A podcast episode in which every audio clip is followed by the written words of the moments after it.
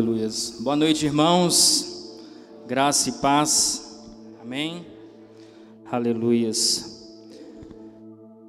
Primeiro é um, é um prazer muito grande ter recebido essa oportunidade, porque a palavra de Deus, ela nos move, ela nos faz caminhar. E à medida com que nós deixamos com que o Espírito Santo ele possa agir nas nossas vidas, a gente consegue chegar no alvo. O cristão, ele, nós, né, nós cristãos, não é o passado que norteia a nossa vida, mas é o alvo. É o alvo que norteia a nossa vida. Amém, irmãos? Eu poderia perguntar aqui nessa noite, eu acho que é, poucas pessoas responderiam que sim. Mas eu gostaria de perguntar a você se você é a mesma pessoa de 15 anos atrás. Quem é que é a mesma pessoa de 15 anos atrás? Não, ninguém? Ninguém aqui é a mesma pessoa de 15 anos atrás? E de 10 anos atrás? Quem é que é a mesma pessoa de 10 anos atrás? Não, Edson. Ninguém? De 5 anos atrás? Quem é a mesma pessoa há um ano atrás? Ninguém. Quando a gente quando a gente faz essa pergunta e a gente é, olha para dentro da gente, a gente faz essa essa autoavaliação. Se a, a gente, se nós somos a, a mesma pessoa de cinco anos atrás, de dez anos atrás, talvez se eu perguntasse aqui quem é a mesma pessoa de ontem, Alguns levantariam a, mão, outros não. E ser ou não a mesma pessoa de ontem, a mesma pessoa de 15 anos atrás, ela, ela é decorrente de vários fatores, de muitas variáveis.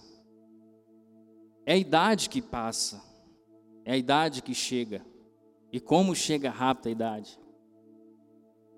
São os filhos que nascem, é o trabalho que muda, é o clima que muda, é uma pandemia que ninguém esperava que estivesse aí e chegou.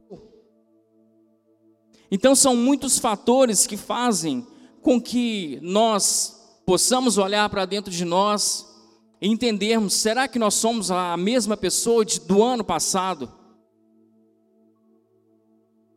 E muitos de nós somos mudados, somos as nossas características, inclusive físicas, elas são mudadas à medida que somos expostos a determinadas situações. Isso é muito comum na natureza, de sermos moldados. A natureza, muitas vezes, ela molda. Sabe aquelas pedras maravilhosas próximas à praia? Que você. Oh, saudade de uma praia, viu, irmãos? Diga-se passagem. Aquelas pedras maravilhosas que você vai num ano, você vê aquela pedra maravilhosa, mas você vê fotos daquele lugar de 10 anos atrás, você percebe que aquela pedra era diferente.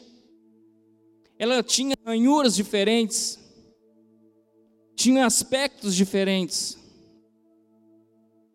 E a nossa vida, ela, ela também é assim. E quando nós fazemos esse exercício de olhar para trás, a gente não pode cometer um erro de ficar preso ao passado. Existem pessoas que são muito saudosistas. Eu sou um pouco saudosista. De olhar algum tempo atrás e relembrar alguns fatos. Mas nós não podemos ficar presos no passado. Porque quando nós ficamos presos no passado, nós esquecemos de fazer o que o Paulo, que Paulo disse, olha, nós devemos esquecer o que passou e seguir em frente para que nós possamos alcançar o alvo. Mas esse exercício de muitas vezes olhar para trás, ele é, é interessante para a gente entender o que nós somos hoje e onde nós queremos chegar. E a gente não precisa ir muito longe, não, porque o Google Fotos todos os dias ele manda um, um lembrete de fotos de oito anos atrás, de cinco anos atrás. Algumas fotos fazem a gente rir, outras fotos fazem a gente pensar assim: preciso de um regime. Outras fotos fazem a gente entender que nós precisamos melhorar. Outras fotos mostram que nós melhoramos, mas para que nós possamos alcançar a plena vontade do Senhor, é necessário melhorarmos mais e mais e mais. Billy Graham diz que a casa dele está nos céus e que aqui ele está só viajando. Mas existem viagens, irmãos, que são demoradas, existem viagens que são difíceis, e a nossa vida, apesar de Tiago dizer que a nossa vida é como um vapor que se esvanece muito rápido, a nossa vida, na nossa vida, na nossa caminhada, nós vamos passar por muitas fases, umas fases fáceis, umas fases é, tranquilas, outras nem tanto, fases que vão mostrar para nós que nós não somos nada, nós somos matéria, fases que vão mostrar para a gente o quanto nós somos dependentes de Deus, fases que vão mostrar para nós de onde Deus nos tirou, de onde Deus nos colocou, e em nome do Senhor, onde nós iremos chegar é alcançar o alvo, a nossa coroa incorruptível. Então eu gostaria de conversar com os irmãos nessa noite sobre as fases da caminhada. E eu gostaria de usar um, um, uma pessoa que todos nós conhecemos, Nicodemos. Adivinha qual texto que eu vou ler? João 3, né? Todo mundo pensou no João 3. Abra sua Bíblia, por favor, em João 3.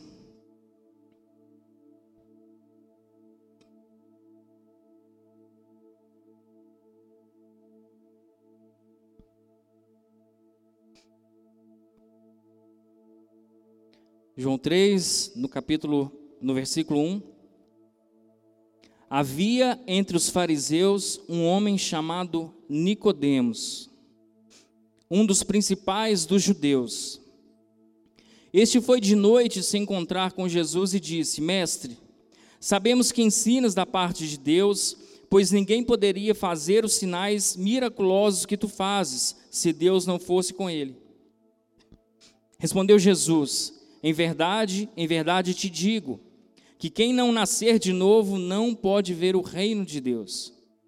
Perguntou-lhe Nicodemos: Como pode um homem nascer de novo sendo velho? Poderá voltar ao ventre de sua mãe e tornar a nascer? Jesus respondeu: Em verdade, em verdade te digo, que aquele que não nascer da água e do espírito não pode entrar no reino de Deus. O que é nascido da carne é carne, mas o que é nascido do espírito é espírito. Não te maravilhes se eu te disser: necessário é nascer de novo. Amém? Senhor, em nome do Senhor Jesus, a tua palavra, Senhor, que é viva, que é eficaz, ó Pai, que ela possa ser ministrada aos nossos corações nessa noite, ó Pai, que o teu Espírito Santo possa tomar direção, ó Pai, dessa palavra, possa falar com a tua igreja, assim como tem falado comigo, Senhor.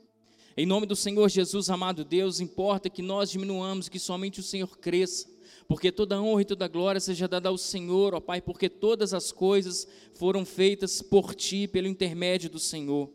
Em nome do Senhor Jesus, ó Pai, guia essa palavra, guia as nossas vidas, em nome do Senhor Jesus. Amém. Amados, eu gosto muito da pregação expositiva, aquela que você lê o texto, você esmiuça o texto, e você dar entendimento àquilo que você está lendo, mas hoje eu gostaria de fazer algumas analogias com a vida de Nicodemos. Essa, essa passagem que nós lemos de João, João 3, talvez seja um dos diálogos mais lindos da Bíblia. João de Jesus e Nicodemos. O livro de João, como gosta muito de dizer Hernandes Dias Lopes, é o livro mais lido da Bíblia. E o capítulo 3 de João, com esse versículo, com, esse, com essa passagem maravilhosa, com esse diálogo maravilhoso, ele nos traz o versículo que é mais declarado, que é mais dito em toda, em toda a história cristã. Porque Deus, Ele entregou o seu Filho unigênito para todo aquele que nele crê, não pereça, mas tenha vida eterna. Então, desse texto a gente extrai coisas maravilhosas que nós poderíamos ficar aqui horas e horas falando da mensagem de Jesus, dos entendimentos de, de Nicodemos. Mas essa palavra começa ainda lá no capítulo 2, quando Jesus ele faz prodígios, ele faz milagres. Então Nicodemos vendo e ouvindo aquilo, no capítulo 3, no versículo 1, nós lemos que havia entre os fariseus um homem chamado Nicodemos, um dos principais dos judeus. E aqui nós temos duas características de Nicodemos. A primeira é que ele era um fariseu, e a segunda, que ele era o príncipe dos judeus. E do grego, esse príncipe dos judeus é um termo chamado archon. E é interessante a gente entender esse contexto para gente, a gente vislumbrar o que, Nicodemos representava naquele tempo.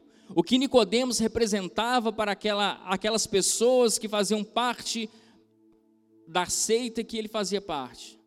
Archon significa o governante, o principal, o chefe, o magistrado. Então Nicodemos não era qualquer um. Nicodemos fazia parte do sinédrio, do tribunal dos judeus. Nicodemos era uma pessoa influente. Ele era tão influente que o próprio Jesus, no, cap... no versículo 10, ele o chama de mestre. Então a gente está falando aqui de um homem que tinha uma posição, um homem que tinha um status, um homem que tinha características que o colocava na prateleira de cima daquela época. Era um homem cheio de moral. Era um homem que ia às sinagogas. Era um homem que ensinava a palavra. Era um homem que as pessoas o chamavam de mestre. Era um homem que tinha um respeito e tinha que era considerado. Era um homem que sabia do tradicionalismo. Então Nicodemos vai até Jesus. Logo que Jesus havia feito aqueles prodígios, talvez logo depois que Jesus havia purificado o templo. E o curioso é que Nicodemos vai até Jesus de noite. E mal ele sabia que mesmo indo de noite, ele estava diante da luz do mundo. Mesmo indo na escuridão, mesmo indo em trevas, ele estava diante daquele que as trevas nunca poderiam cobrir, que era Jesus, a luz desse mundo. Então Nicodemos ele chega, ele chega sorrateiro. Havia entre os fariseus um homem chamado Nicodemos. E o nome Nicodemos, irmãos, significa conquistador do povo. E o conquistador do povo, ele estava diante do Salvador do mundo. Nicodemos ele poderia prender, ele poderia soltar. Talvez era um homem autossuficiente, cheio de ego, egocêntrico. Mas existem situações, irmãos, que fogem do controle mesmo das pessoas que são egocêntricas, mesmo das pessoas que são autossuficientes. E essa pandemia ela deixou muito claro, ela nivelou, ricos e pobres, ela nivelou, nivelou nações, ela nivelou povos, um homem muito rico morreu na, Europa, um dos homens mais ricos do mundo morreu na Europa.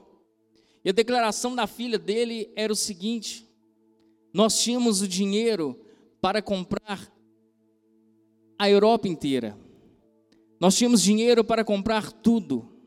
Tudo que o dinheiro comprava, nós tínhamos dinheiro.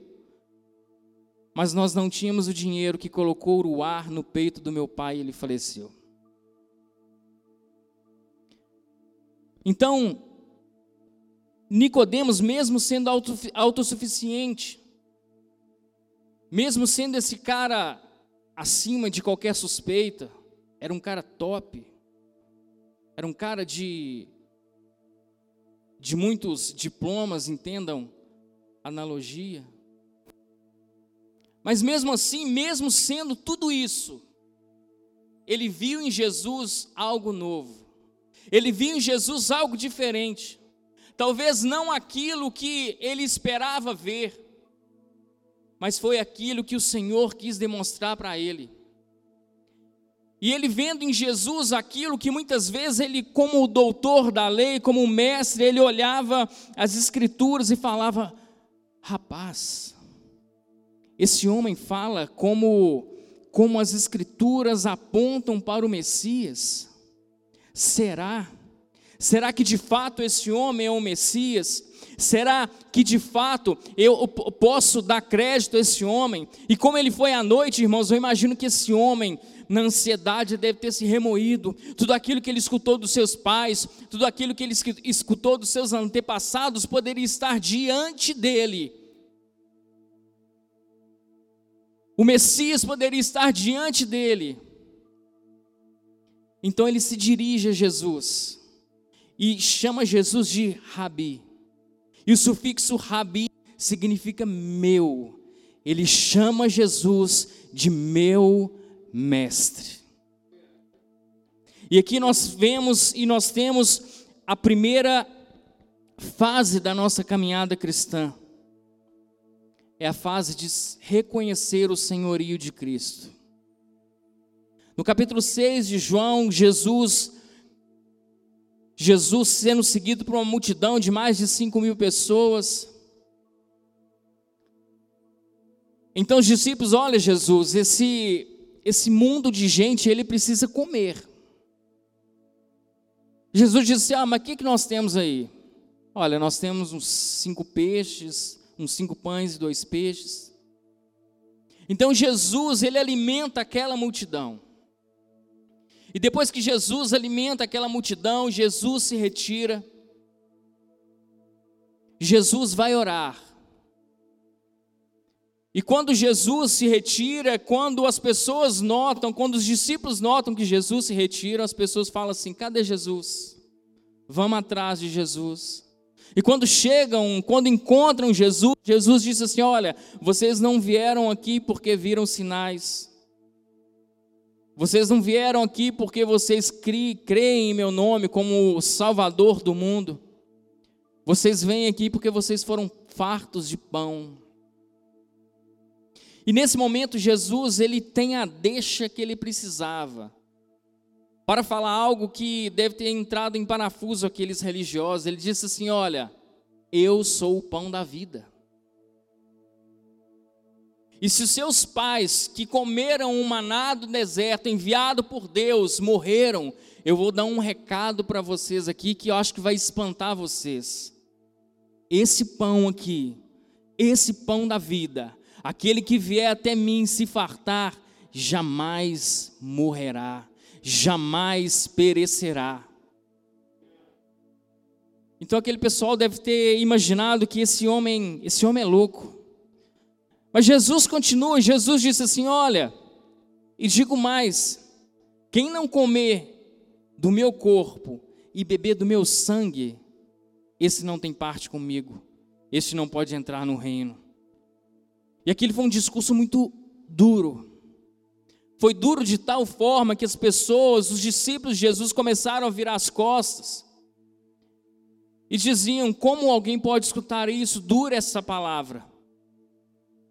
As pessoas foram saindo, até que os doze ficaram, e Jesus disse assim: Olha, você? Vocês também não vão se retirar. Então Pedro disse assim: Mas para onde nós iremos? Se só o Senhor tem palavra de vida eterna. Nós temos crido que o Senhor é Filho de Deus, porque reconheceram o senhorio de Cristo. E essa é a primeira fase na vida do cristão. É confessar a Cristo, entender que Jesus Cristo é o Salvador do mundo. A palavra de Deus nos diz em 1 João 4,14 que qualquer que confessar que Jesus é o Filho de Deus, Deus estará nele e ele estará em Deus, porque a nossa vida, irmãos, é como um quebra-cabeça. Nós nascemos, nós crescemos, Nós vamos completando quebra-cabeça com a nossa família, com o nosso trabalho. Nós vamos completando aquele quebra-cabeça com todas as coisas que nós podemos tomar posse desse mundo. Mas existe uma peça existe uma pedra fundamental, que nós podemos ter todas as riquezas, que nós não podemos comprar essa peça, nós podemos ter tudo nesse mundo, mas nós não podemos preencher essa peça, por isso muitos recorrem às drogas, ao álcool, ao vício, porque eles querem preencher esse vazio, mas eu gostaria de te dizer nessa noite: um dia eu estive lá no mundo, me drogando, me prostituindo, bebendo álcool e de, fazendo de tudo errado, porque eu queria preencher essa peça, eu queria preencher esse vazio, até que um dia eu descobri que somente um pode preencher esse vazio: é Jesus Cristo, Senhor e Salvador das nossas vidas. É reconhecer que nós somos totalmente dependentes, assim como o doente, ele precisa de um médico, e o médico dos médicos estava todo o tempo ali. Já no versículo 2, Nicodemos, a Bíblia diz que esse foi encontrar com Jesus e disse: Mestre, sabemos que ensinas da parte de Deus, pois ninguém poderia fazer os sinais miraculosos que tu fazes, se Deus não fosse com ele. Jesus respondeu: Em verdade, em verdade te digo, que quem não nascer de novo não poderá ver o reino de Deus. Aqui é a fase mais importante do cristão, o novo nascimento. Novo nascimento, aqui dá para fazer um, um seminário, né? De novo nascimento. Aqui é a parte mais importante do cristão, o novo nascimento. Hernandes Dias Lopes diz que sem novo nascimento, e isso é muito forte, Deus estará contra nós no dia do julgamento. Jesus, ele ratifica que é necessário, é um pré-requisito nascer de novo. Mas Nicodemos não entende. Enquanto Jesus falava de coisas espirituais, Nicodemos estava entendendo coisas naturais. Jesus disse: "Olha, mas você é mestre e não entende? Você é mestre em Israel e não entende? Você não consegue entender essas palavras que eu te digo, você é um, é um cara tão estudado, você é um cara tão culto, você lê tanto e você não consegue entender as coisas espirituais. As coisas espirituais, elas não se discernem pela carne. As coisas espirituais, elas se discernem pelo Espírito Santo de Deus. Então Nicodemos, ele retruca Jesus e diz: "Mas como um homem sendo velho, como ele pode nascer de novo? Como ele pode voltar para o ventre, para o ventre da sua mãe? Jesus está falando de coisas radicais. Jesus está falando que era necessário uma mudança radical, como se tivesse, como se fosse necessário de fato nascer de novo. Como uma casa muito velha, construída sem fundamento. Eu não vou levar a minha família para morar numa casa dessa, alguém vai? É necessário fundamentar, é necessário colocar os alicerces, é necessário dar base para aquela casa. Então é necessário derrubar aquela casa e começar ela do zero. É necessário uma mudança de vida, uma mudança de trajetória uma mudança de trajetória, porque nós nascemos, nós nascemos em uma direção, todos nós nascemos numa direção. Porque pelo homem entrou o pecado no mundo. Mas da mesma forma que por um homem entrou um pecado no mundo, por outro homem entrou a salvação. Enquanto nós estávamos caminhando, enquanto nós estávamos indo em direção à nossa morte espiritual. E a partir do momento que nós, na primeira fase, nós reconhecemos o senhorio de Cristo, nós passamos a entender que nós estávamos mortos nos nossos delitos e nos nossos pecados.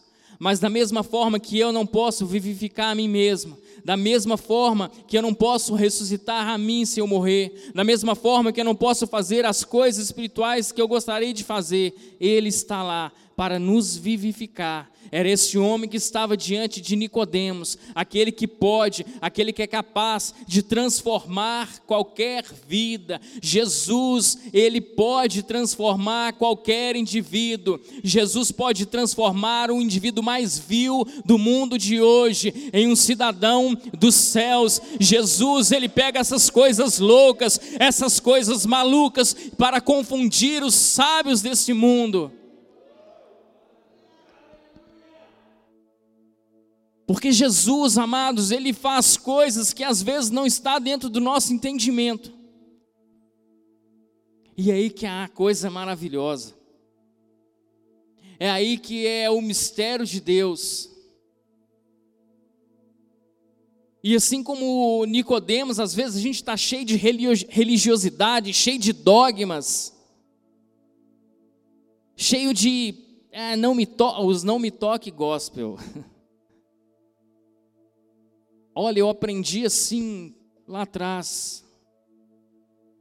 Eu aprendi dessa forma lá atrás. Mas o que nós aprendemos, ele tem embasamento bíblico, porque a Bíblia é a palavra de Deus revelada.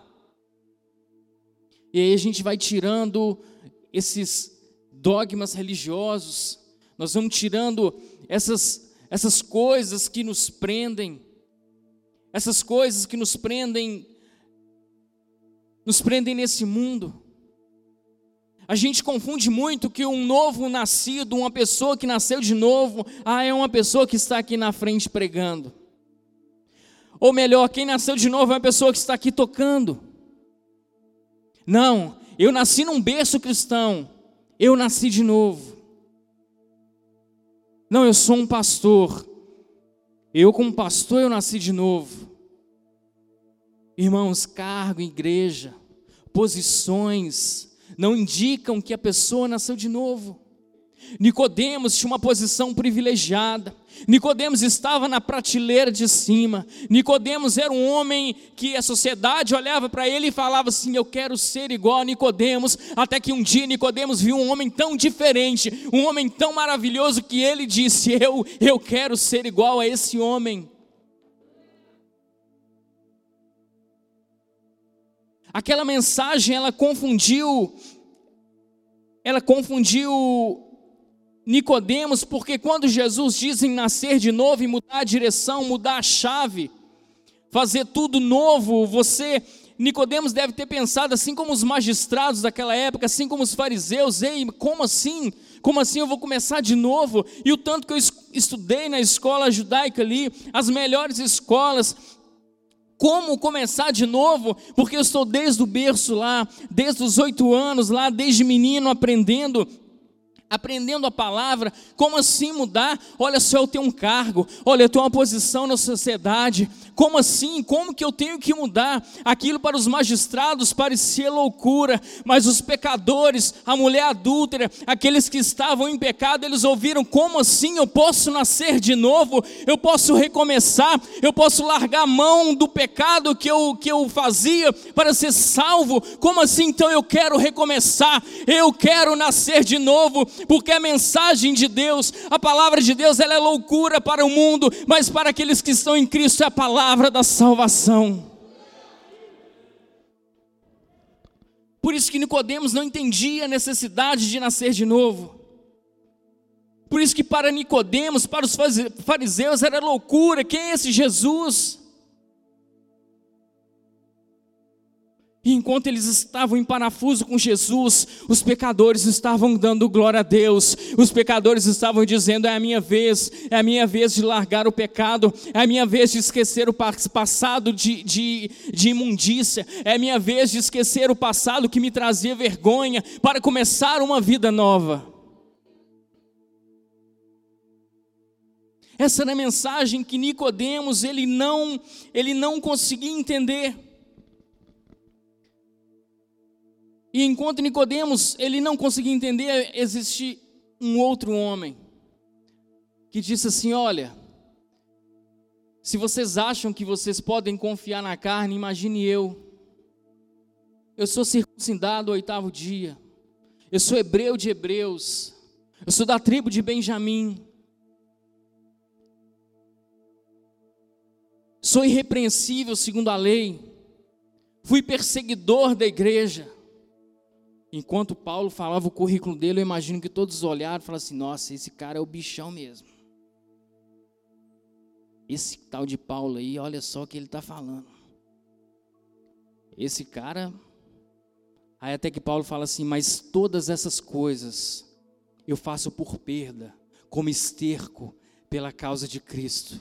O mesmo Paulo que disse assim: Olha, já não vivo mais eu, mas Cristo vive em mim, porque eu fui crucificado com o Senhor Jesus. Paulo entendeu o que era o novo nascimento, era fazer com que a minha imagem ela não importa mais, é fazer com que as pessoas olhem para mim e não enxerguem mais uma criatura, não enxerguem mais o Walter, mas enxerguem a, a pessoa de Cristo, porque ele diz assim: Olha, resplandeça a vossa luz diante dos homens para que vejam as vossas boas obras, mas não glorifiquem o homem, porque o homem não é digno de glória, mas glorifiquem a Deus. Nós somos,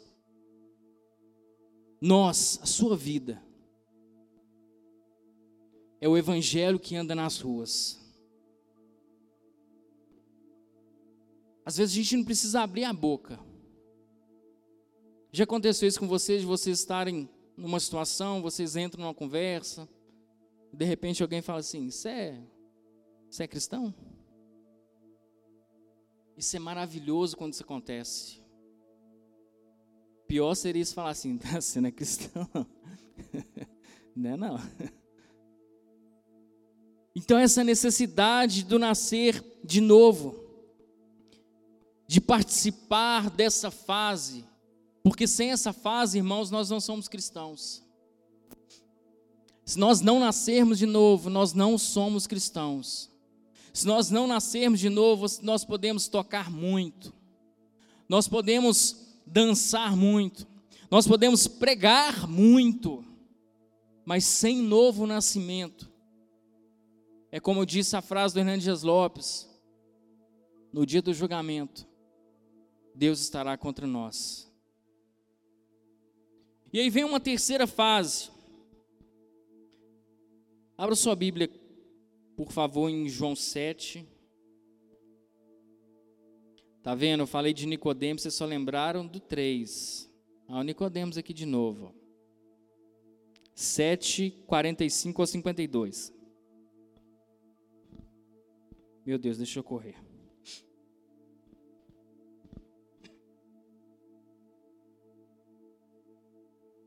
A epígrafe da minha Bíblia está assim: jamais alguém falou como Jesus.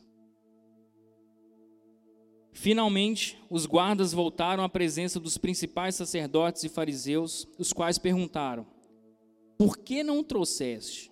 Responderam os guardas: Jamais alguém falou como esse homem. Replicaram os fariseus: Também fostes enganados? Creu nele alguém das autoridades ou os fariseus? Esta plebe, porém, que nada sabe a respeito da lei, é maldita. Nicodemos, um deles, que antes tinha falado com Jesus, perguntou: Condena a nossa lei alguém sem primeiro ouvi-lo, para descobrir o que faz? Amém? Aquele Nicodemos que, que estava dialogando com Jesus, agora ele comete um ato de muita coragem, que era defender Jesus perante o sinédrio, perante os seus colegas fariseus. E aqui vem uma fase que nós cristãos também passamos. Claro que a gente não queria passar, mas a gente passa. São as fases, fase, as fases dos confrontos. Irmãos, e nós estamos vivendo um tempo, uma época que olha, se preparem. Se preparem. Os dias que nós estamos vivendo não são dias de águas tranquilas. para quem de fato professa a fé cristã. Nós lemos uma passagem que os guardas foram prender Jesus. Voltaram de mãos vazias, mas com coração cheio. Ninguém nunca falou como Jesus disseram. Ninguém jamais falou como Jesus. É impossível ter encontro com Deus. Tem uma pregação do Paul Walsher. Já viram essa pregação? Pode procurar lá, é pregação impactante. É uma coisinha, né? Pregação impactante. Ele faz uma ilustração muito interessante de uma carreta. Você no meio da estrada. E uma carreta vindo e pá! A gente nunca mais é somos, nós somos os mesmos. Aqueles homens ele tiveram contato com Jesus, estava lá Nicodemos defendendo Jesus. Irmãos, hoje quem quem frequenta a rede social aqui? Quase todo mundo, né? Hoje os cristãos nas redes sociais nós estamos sendo amassados. Estamos sendo taxados de todo e qualquer tipo de palavras feias. Somos taxados de homofóbicos. E hoje o pastor até colocou um vídeo no grupo lá. Somos taxados de tantas coisas porque querem sufocar a nossa voz. Quando eu me converti há quase 20 anos atrás, essa, esses confrontos aqui aconteciam muito dentro de casa, com o tradicionalismo religioso, e aconteceu isso comigo, com as amizades. Quando eu me converti, amados, tinham tantas pessoas que andavam comigo, muitas, muitas. Hoje você pode contar no dedo as pessoas que mantêm contato comigo. E olha que depois que eu converti, eu procurei. Procurei porque, ah, novo, novo, novo convertido, meus irmãos. Vamos lá pregar, vamos pregar para aquele povo lá. Mas eu tenho certeza que a semente ela foi lançada. E de vez em quando eu tenho notícia de um ou outro que, olha, o tal, o tal do Jesus ali deu uma laçada. Amados, os dias que nós estamos vivendo, nós seremos nós seremos julgados o tempo todo. E agora querem mexer com as nossas crianças, papais e mamães. O que, que eles fazem? O diabo é astuto, irmãos. Ele sabe que nós, nós temos um certo discernimento, mas a criança ela está sendo formada, ela está sendo moldada, ela está sendo ali amparada ela está sendo ali cuidada, ela está recebendo o leite. Mas qual que é a procedência desse leite? De onde vem esse leite? Irmãos, nós como igreja de Cristo, nós não podemos nos calar. Nós temos que nos posicionar. Nós temos que ser duros, diretos na nossa fé. E isso não sou eu que estou falando, a, a, nossa Constituição, ela prevê que nós temos uma liberdade, nós temos a liberdade religiosa de falar que pecado é pecado, e de falar que menino nasce menino e que menina nasce menina. E eles não vão nos calar, eles não vão tocar nas nossas crianças, porque nós não vamos deixar. Nós seremos, nós seremos instrumentos para as nossas crianças dentro do nosso lar. Nós ensinaremos a palavra de Deus, porque a Bíblia nos diz que nós devemos ensinar a palavra de Deus aos nossos filhos. Irmãos, eles estão fazendo tantas coisas. Eles estão fazendo tantas coisas para tentar calar a igreja. Vocês viram o que aconteceu com Jorge Linhares, né? Aquilo é, é é, é uma coisinha pequena. Pegaram um pastor de uma igreja grande, mas não se enganem, vão vir atrás os pequenos também. Eles vão tentar calar a igreja de Cristo.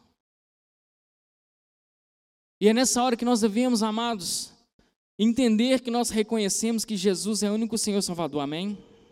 Entender que nós somos no, nova, novas criaturas, que as coisas velhas se passaram e que tudo se fez novo, porque nós nascemos de novo, amém? E entender também que a causa de Cristo é a nossa causa, amém? Entender que a nossa família ela é plano e propósito de Deus, amém? Aleluias. Nós temos que nos posicionar assim como Nicodemos se posicionou. Ele poderia ter sido morto ali, irmãos. Ele poderia ter sido morto, e eu tenho que correr. Ele poderia ter sido morto e Deus, Deus colocou algo dentro de nós que é muito valioso. Quando Jesus subiu e disse que mandaria um outro consolador, amados, olha o poder do Espírito Santo. Essa palavra outros no grego significa outros de mesma natureza, amém? Você é templo do Espírito Santo, habita Deus dentro de você, outro de mesma natureza de Cristo habita dentro de você. Então vamos ser fortes, vamos ser corajosos, vamos nos posicionar. A Yanara falou algo muito interessante na semana passada aqui. Eu corri, falei com a Débora, me dá um papel, deixa eu anotar esse negócio aqui, esse negócio é interessante. Que ela falou assim que Deus, ele não investe para perder. Que ela falou assim, Deus não ia investir em você para perder, porque Deus não investe para perder. Foi mais ou menos assim, não foi a Nara. Deus investiu o filho dele em nós. E mandou o Espírito, o Espírito Consolador que nos guia. Nós somos selados pelo Espírito. E assim como Deus acredita em nós, que somos que somos pessoas que estamos na direção do Senhor, somos pessoas valorosas, amém? As pessoas, quando, fazendo analogia com bolsa de valores aqui, quando a ação começa a subir demais, as pessoas falam assim: opa, vou, vou comprar essa ação. Quando nós começamos a falar de Cristo, com autoridade, usados pelo Espírito Santo, as pessoas falam assim: opa, eu quero comprar isso aí. Eu vou dar ouvidos à voz desse espírito aí, porque eu sinto que isso aí é de Deus. Então, quando a igreja se posiciona na direção do Espírito Santo, amados, as portas do inferno, elas não vão prevalecer contra a igreja.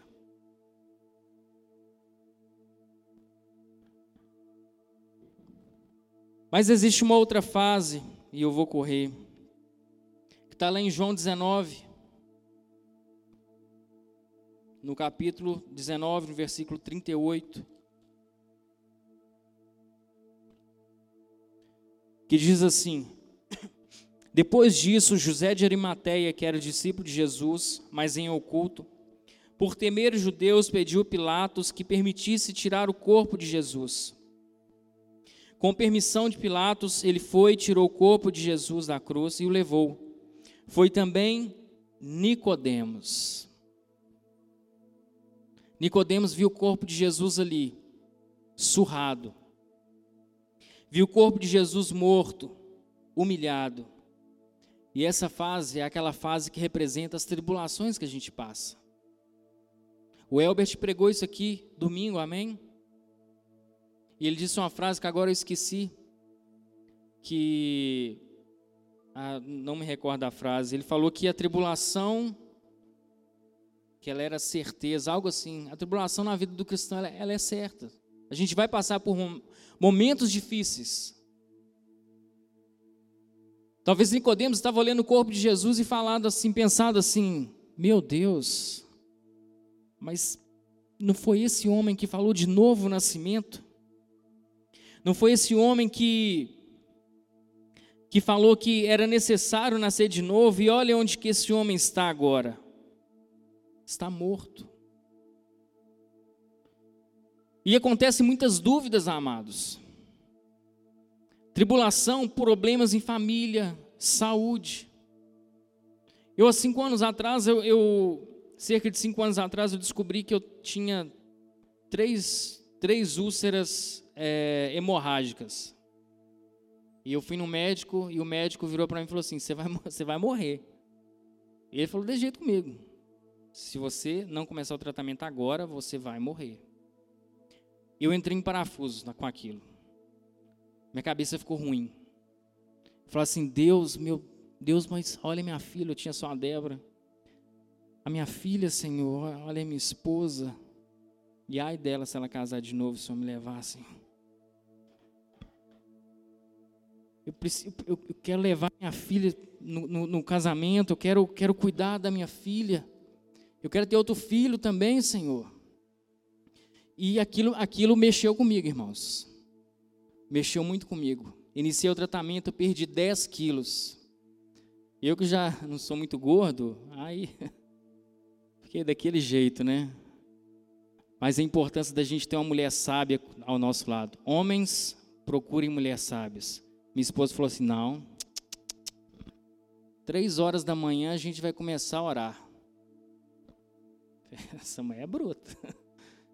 E a gente começou a orar às três horas da manhã. E Deus responde. Deus responde a nossa oração. Olha o que, que o Ministério de Louvor ministrou aqui hoje. Senhor, aquieta minha alma. O que o salmista diz. Porque, amados, hoje, da forma que, que, com que o mundo está, passar por tribulações hoje é quase que diário. Mas não é, não é passar pela tribulação, é como nós passaremos pela tribulação. Hoje, infelizmente, o, o evangelho que tem sido pregado tem sido um evangelho muito superficial.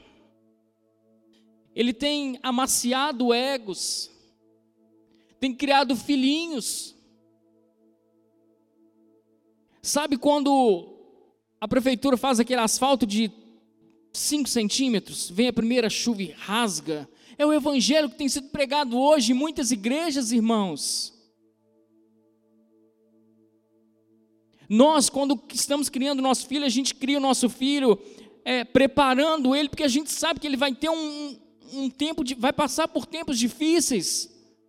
A palavra de Deus, ela nos prepara para isso, mas isso também tem que ser pregado, isso também tem que ser passado, para que nós possamos saber como nós vamos passar pelos dias difíceis, pelos dias maus. Mas o choro,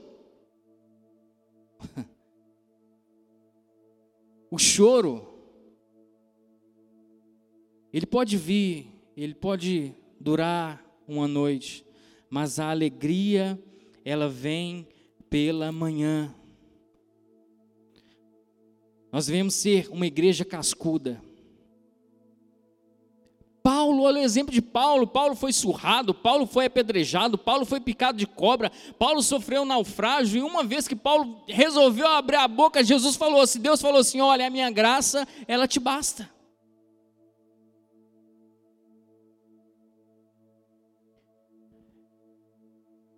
Então, essas tribulações elas vão vir. Mas estejamos firmes na palavra de Deus. Estejamos próximos de pessoas que de fato vão nos ajudar em oração, vão nos ajudar em suporte. Porque quando a Bíblia diz em, em suportar, não é, ah, eu suporto fulano de tal, não, não é dar suporte. Mas também nós temos a última fase das que eu trouxe. São as fases em que nós temos certeza que as promessas de Deus elas vão se cumprir. Aleluias. Paulo, é, Nicodemos, mesmo vendo o corpo de Jesus daquele jeito, eu não vi Nicodemos murmurando. Eu não vi Nicodemos é, dizendo nenhuma palavra, nenhuma palavra torpe. Eu não vi Nicodemos falando fazendo gracinhas, fazendo piadinhas. Eu vi Nicodemos tranquilo. Eu vi Nicodemos olhando para aquilo como se fosse uma fase que fosse passar. Porque a fase em acreditar na promessa, em estar próximo, em entender que, que não acabou, que os planos, os propósitos do Senhor, eles vão se cumprir nas nossas vidas. E as promessas, e quando eu falo promessas, irmãos, eu não estou dizendo de coisas materiais aqui, amém? Eu estou falando aqui de coisas espirituais, porque são as coisas espirituais que fazem a gente crescer. As coisas materiais, elas são só consequências daquilo que a gente faz na direção do Pai, mas são de coisas espirituais.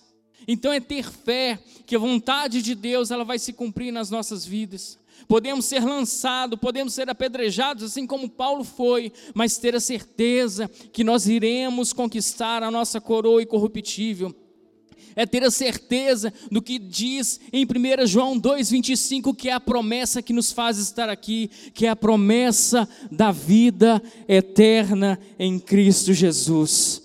Amém? Palavra de Deus diz, portanto, meus amados irmãos, sede firmes e constantes, sempre abundantes na obra do Senhor, sabendo que o vosso trabalho, ele não é vão no Senhor. Aleluia. John Bunyan dizia que o povo de Deus é como sinos. Quanto mais bate, melhor sai o som. Amém? Deus abençoe, agradeço a oportunidade.